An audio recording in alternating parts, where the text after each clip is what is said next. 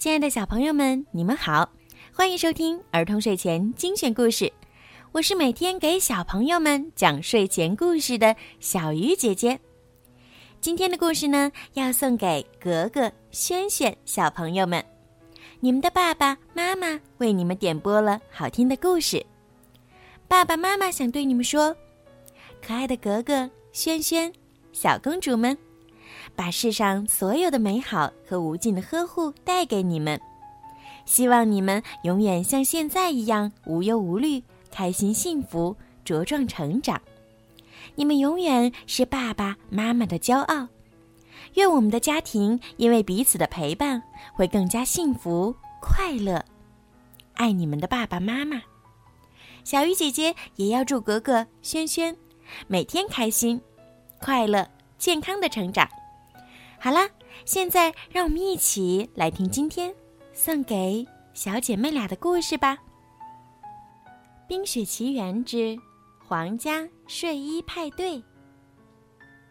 嘿，艾莎，安娜轻轻摇了摇姐姐，起床了。艾莎睡得迷迷糊糊，不情愿的挪了挪身子，说：“嗯。”快回去睡觉，安娜。我睡不着。安娜说着，往艾莎床上一躺，露出一个俏皮的笑容。想不想请些朋友来开一个睡衣派对？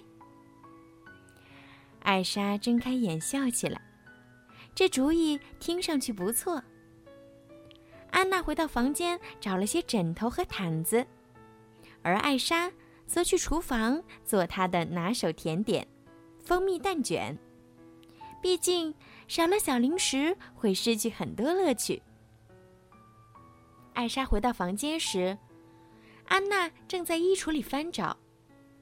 啊哈！安娜叫道：“我就知道他在这儿。”说着，安娜举起一本看上去很破旧的书。这是姐妹俩小时候每晚都会听的故事书。现在咱们这里有书、有游戏、有小零食，真是太棒了。艾莎说。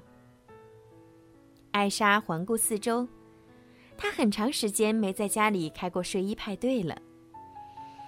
嗯，咱们应该先干什么呢？她问。这个问题，安娜早就想过了。咱们先搭个城堡怎么样？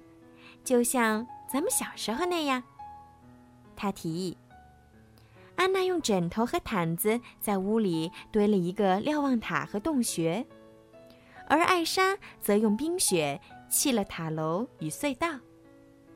真好玩儿。艾莎的话还没说完，啪，有什么蓬松柔软的东西砸中了她。艾莎转头，看到脚边躺着一只枕头，而安娜正哈哈大笑呢。哦，你这个小家伙！艾莎说着，向妹妹扔了个雪球。安娜愉快的尖叫一声，拿枕头挡住了。很快，屋里就铺满了雪花和羽毛。安娜从冰滑梯上哧溜滑下来时。有人来敲门了。天亮了吗？一个熟悉的声音问。雪宝，安娜叫道，立刻把雪人朋友请进了屋。艾莎也邀请雪宝参加睡衣派对，顺便在他的房间过夜。过夜？雪宝兴奋起来。哦，我我一直想试试。他顿了一下，问道。不过，过夜是什么意思？来，我们展示给你看。安娜说：“我们正准备玩游戏呢。”有了雪宝的加入，三个人玩的更开心了。雪宝是一个不折不扣的捡木棍高手。在你画我猜的游戏中，安娜猜对了每幅画和每一个冰雕。猜词游戏的难度有点大，雪宝一边扭来扭去，一边做出夸张的手势。姐妹俩想破了脑袋也猜不出雪宝在比划什么。最后，艾莎猜测道：“嗯，雪宝，你比划的这个词是不是夏天？”“哦，是呀。”雪宝回答。“你很厉害嘛。”艾莎提议：“换个游戏吧。”她说：“咱们来讲鬼故事怎么样？”游戏从安娜开始。她用一副恐怖的、怪声怪调的口气说：“从前有个大坏蛋，大家都喊他长毛无赖。长毛无赖最喜欢在今天这种夜晚行动。”出门寻找下一个受害者。你怎么知道长毛无赖是不是在附近呢？雪宝问。他会低声吼叫。安娜告诉雪宝。哦。一声吼叫忽然响起。哇，安娜，你刚才那声还挺吓人的。雪宝很佩服安娜。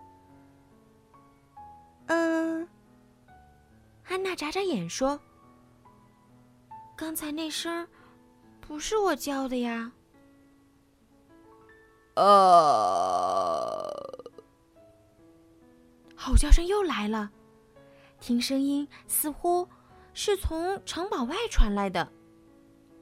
艾莎、安娜和雪宝来到窗边。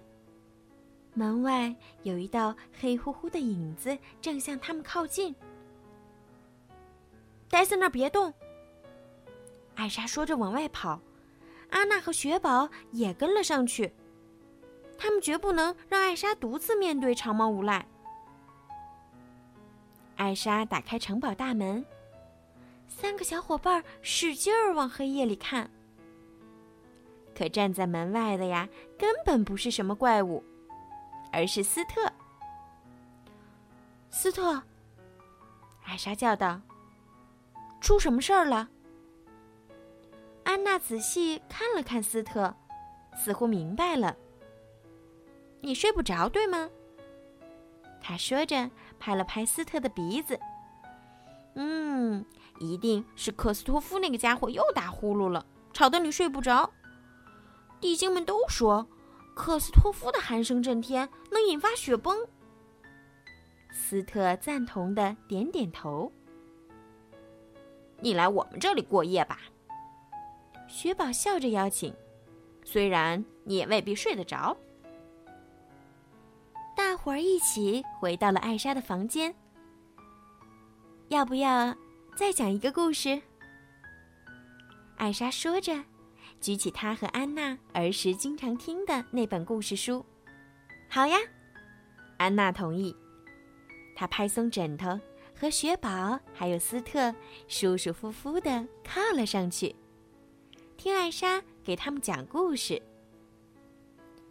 很久很久以前，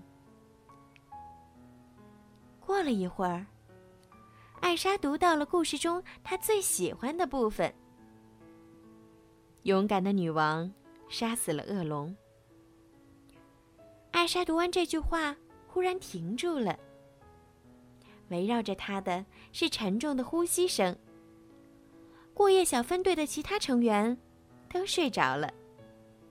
艾莎微笑着放下书，为安娜、雪宝和斯特掖好被角，再回到自己的床上，然后同他们一起。沉入了梦乡。好了，今天的故事呀，就听到这儿啦。在故事的最后，小鱼姐姐要再一次对格格、轩轩小朋友送上小鱼姐姐真挚的祝福，愿健康快乐永远围绕在你们身边。如果小朋友们也想听到属于自己的专属故事，可以让爸爸妈妈加小鱼姐姐的私人微信。猫小鱼全拼九九来为你们点播哦。好了，孩子们晚安，格格、轩轩晚安。